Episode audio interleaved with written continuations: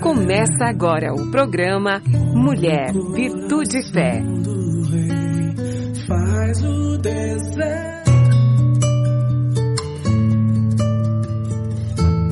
Olá, queridos. Olá, queridas. Sejam muito bem-vindos à nossa programação. Muito obrigada por ter escolhido ficar conosco. A minha oração é que eu e vocês sejamos grandemente abençoados neste período que vamos passar juntos. Eu sou a Mirtes e a pauta da nossa conversa hoje é aceitar os outros como são. Queridos, todos nós, eu e você, independente da fase que nós estejamos vivendo, da idade, de qualquer outra coisa, nós somos seres em processo. Nós estamos em obras. Principalmente nós cristãos, porque Deus não terminou com ninguém. Ninguém pode dizer, cheguei lá. A gente tem uma caminhada eterna até que Deus nos chame, a gente está caminhando para um pleno conhecimento e para um potencial pessoal. E uma das coisas que a gente precisa neste processo é ter paciência, né? Principalmente com o outro. É, uma pesquisa bem conhecida por aí dizem que as pessoas é, que sabem que vão morrer logo quando elas têm um diagnóstico de morte, geralmente elas passam por um processo de cinco etapas a caminho da aceitação da morte. A primeira etapa é a recusa. Não, não, não, eu não. Depois a segunda vem a raiva. Por que eu? Por que eu? Na terceira fase aparece, sim, sou eu. É um regateio. Sou eu, mas. A quarta etapa é uma resignação, porém desanimada. Eu vou morrer, sim. Mas não queria deixar esse mundo tão cedo, né? E a última etapa é a aceitação pacífica. Terminou? Chegou a hora eu estou pronta.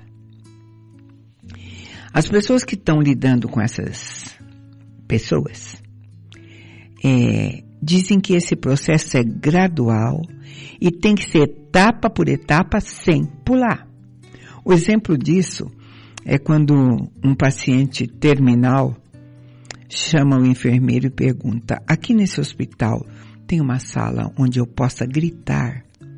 Ele diz: não tem, mas tem uma capela onde você pode orar. Aí ele responde assim: Se eu quisesse orar, eu teria perguntado pela capela. Eu quero é gritar. Esse paciente estava na etapa da raiva. E o enfermeiro, até para comodismo do próprio enfermeiro, tentou pulá-lo para a quinta etapa, né? Para acelerar o processo. Eu gosto de contar essa história porque o nosso processo de crescimento é muito parecido com isso. A gente vai nos movendo no nosso ritmo e nós precisamos nos aceitar e aceitar também o ponto onde nós e os outros estamos. Né? Por exemplo, ninguém exige um comportamento maduro de uma criança, um comportamento rigorosíssimo de um adolescente a cada fase desse crescimento, a gente tem uma autorrevelação. E a gente vai abandonando as nossas defesas né, e nos tornando nós mesmos. Mas por que será que a gente acha tão difícil aceitar os outros no ponto que eles estão no processo da vida? Né? Por que é que você diz assim, nossa, meu marido já devia ter mudado ou deixado de fazer isso há muito, muito tempo. O meu filho ainda não poderia estar fazendo, já deveria. Por que, que a gente tenta mudar essas pessoas ao ponto, para o ponto onde a gente preferia que eles estivessem? Cada um deve ter razão diferente, né, meu amado? Mas Jesus, no ministério dele aqui na terra, ele nos trouxe um novo mandamento. E esse mandamento é repetido algumas vezes e de maneira muito simples, né? Diz assim: que vos ameis uns aos outros, assim como eu vos amei, né? Esse mandamento de amar os outros foi o mais importante ensinamento do ministério de Jesus. Ele vai dizendo: amarás o teu próximo como a ti mesmo. Ama os teus inimigos. E é difícil você sentir um amor verdadeiro por aquele que não é cristão, que não tem valor parecido com o teu, que tem crença diferente que a sua.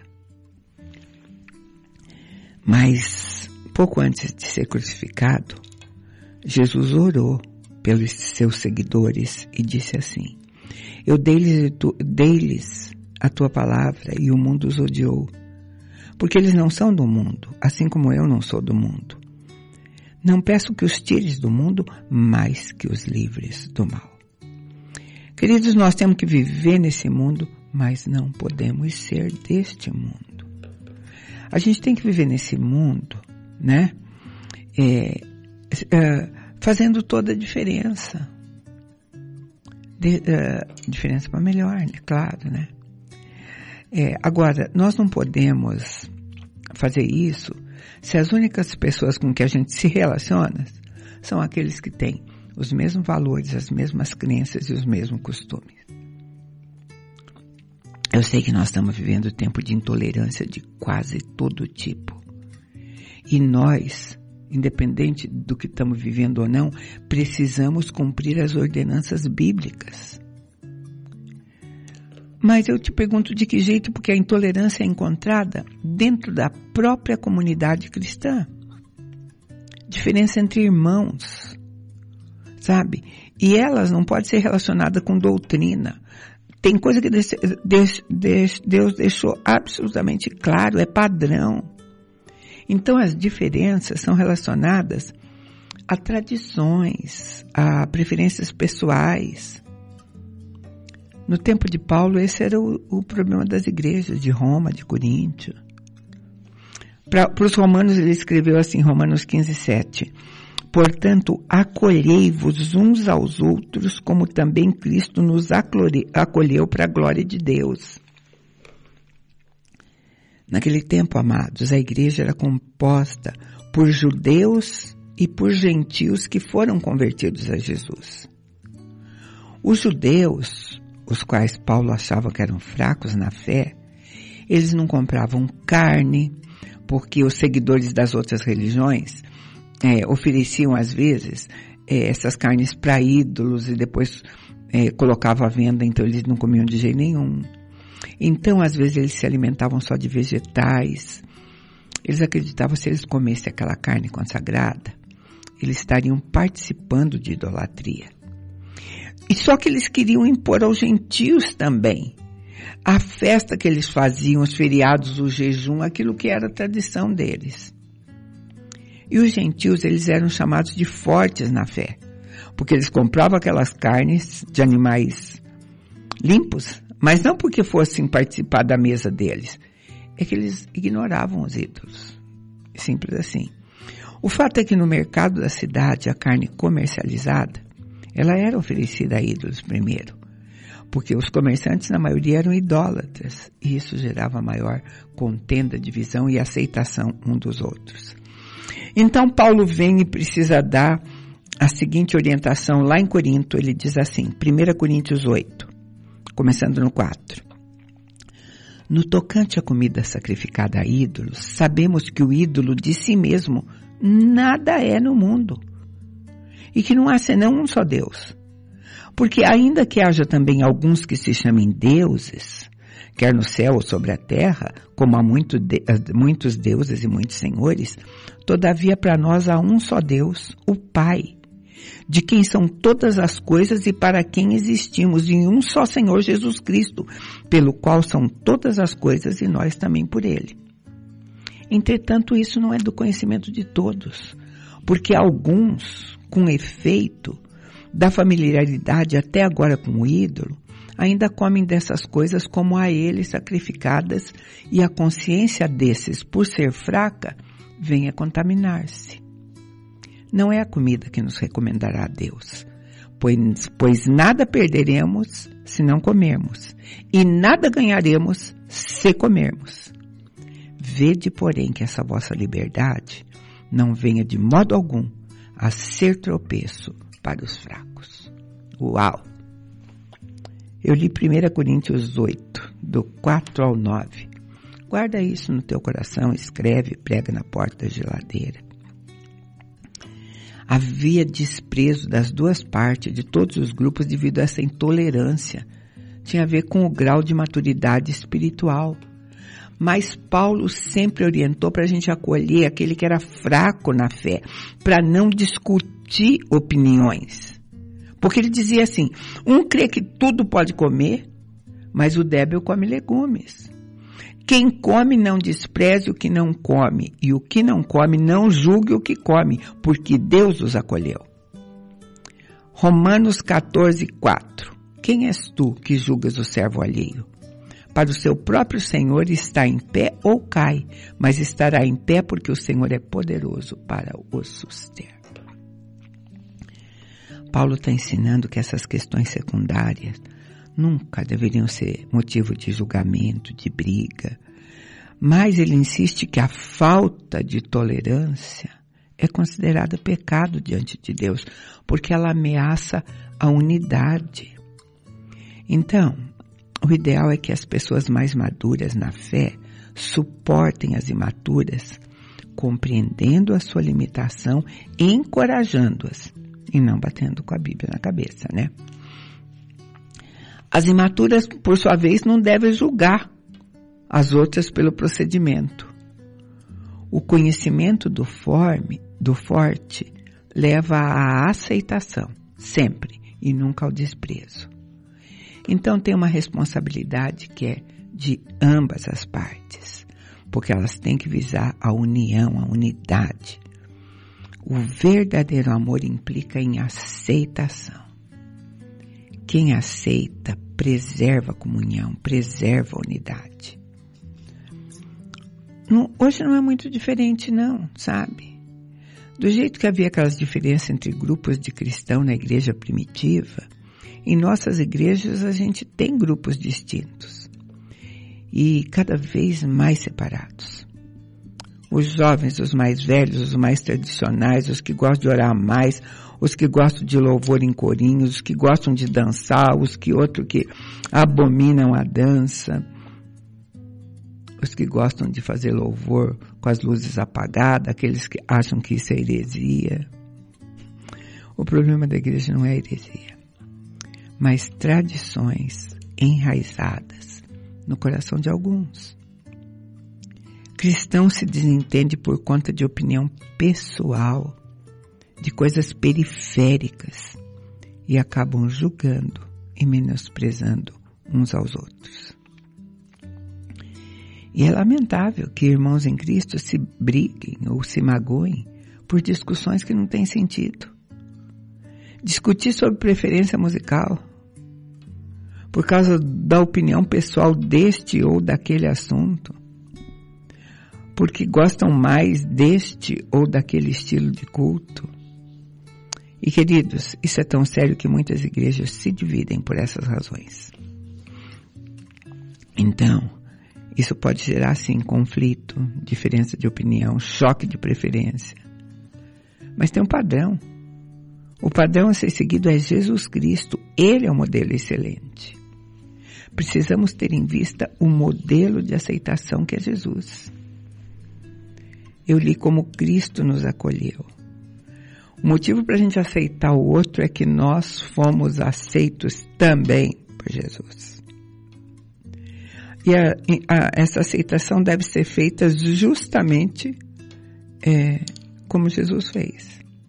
Romanos 10, eu vou ler o 11 e o 12, diz assim: Porquanto a Escritura diz: todo aquele que nele crê não será confundido, pois não há distinção entre judeu e grego uma vez que o mesmo Senhor é o Senhor de todos, rico para com todos os que o invocam.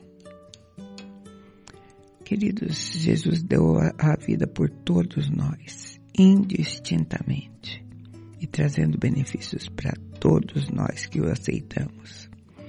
E ele não impôs condições nenhuma para aceitar essa ou aquela pessoa. Porque a palavra de Deus em Romano vai dizer que ele nos aceitou quando nós ainda éramos fracos e morreu a seu tempo pelos ímpios. Dificilmente alguém morreria por um justo, pois poderá ser que pelo bom alguém se anime a morrer.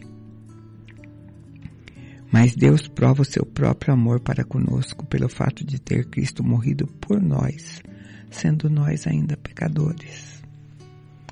Romanos 5,9 diz assim: Logo, muito mais agora, sendo justificados pelo seu sangue, seremos por ele salvos. Queridos, a minha pergunta é: quem que você quer mudar? Todos nós éramos pecadores. Não tínhamos vantagem sobre outros irmãos. Se tivermos mais maturidade espiritual, isso nos vai conferir mais responsabilidade e não mais direito. Nós somos muito mais responsáveis. Então, nós precisamos sim aceitar o outro como ele é e começar a servi-lo como ele é.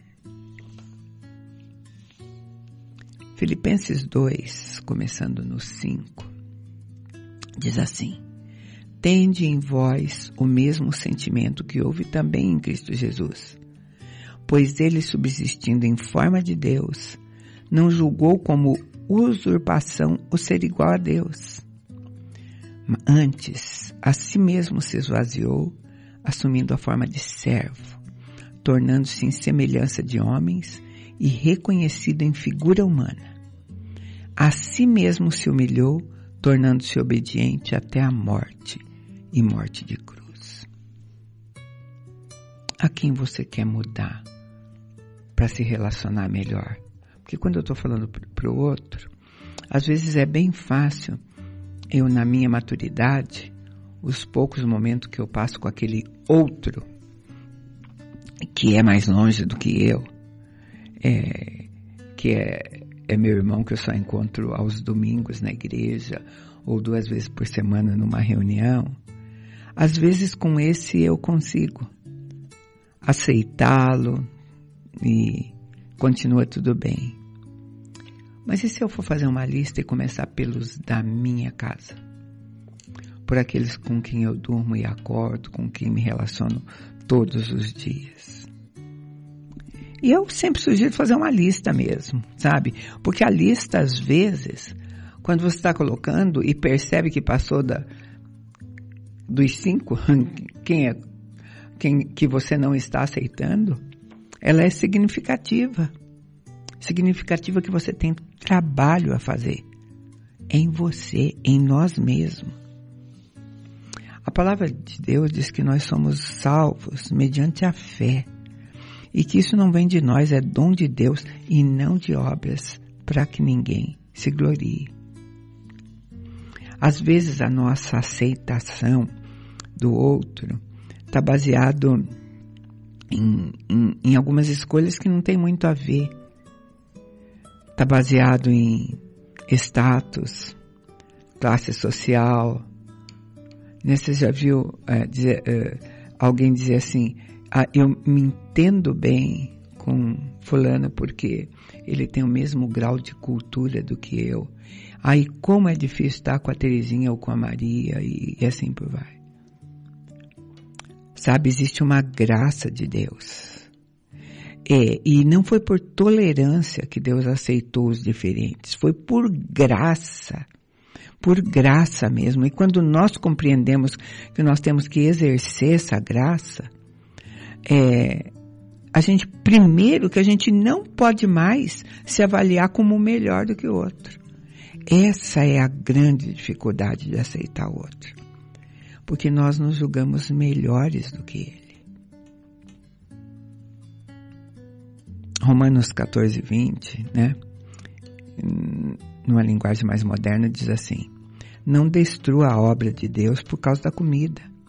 todas as coisas, na verdade, são limpas, mas é mal para o homem o comer com escândalo. Uau, né? Nós precisamos lidar com as diferenças entre com o outro, de modo que isso glorifique a Deus. Porque se a gente não fizer isso, é, a, as diferenças sempre vão aparecer e a unidade não vai acontecer. Nós temos que ter um entendimento da entendimento e prática da verdade. Para realmente se conduzir com mais maturidade, com sabedoria e principalmente com misericórdia. Quando as pessoas estão debatendo diferenças só com a mente, nenhuma delas vai ouvir com seriedade a outra, né? É porque o, o intento ali vai estar em acusar o outro e não ouvir. É o que às vezes as pessoas chamam de diálogo de surdos. Você só ouve o que você quer, né? Mas nós temos que aproveitar às vezes essas oportunidades para exercitar, produzir fruto. É, nós temos que nos comportar de modo que haja equilíbrio né, entre coragem, ponderação e nunca oferecer para o inimigo das nossas almas uma munição que ele quer, porque ele vai achar, né? É aquilo de dar ao adversário uma ocasião favorável para a maledicência. É, Paulo perguntou aos Coríntios, 1 Coríntios 3, 3. Porquanto, portanto, havendo entre vós ciúmes e contenda, não é assim que sois carnais e andais segundo o homem? Nós cristãos temos que dar exemplo de um padrão muito mais alto do que esse que está por aí. Se nós realmente estivermos firmes em um só espírito, uma só alma, né? Nós vamos demonstrar, né? Que aquilo, que a nossa meta é muito maior do que as nossas diferenças. A nossa meta é muito maior do que as nossas diferenças. O mandamento, Mateus 5,16 tem um mandamento que diz assim: Assim brilhe também a vossa luz diante dos homens, para que vejam as vossas boas obras e glorifiquem ao vosso Pai que está nos céus. E quando acontece uma controvérsia, eu não estou liberado desta obrigação.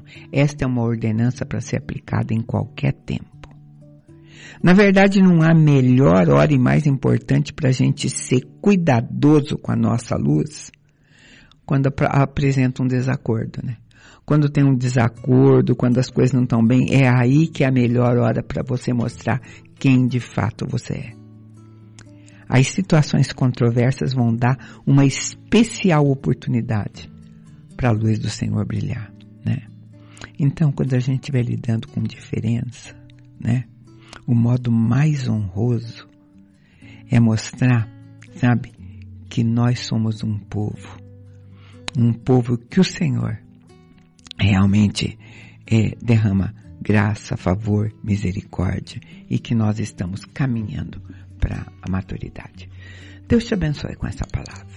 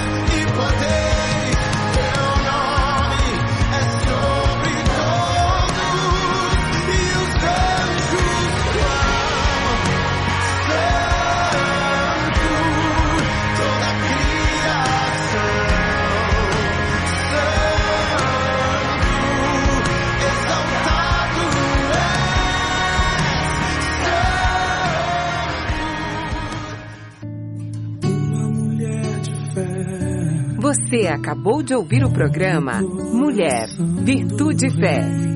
Faz o deserto.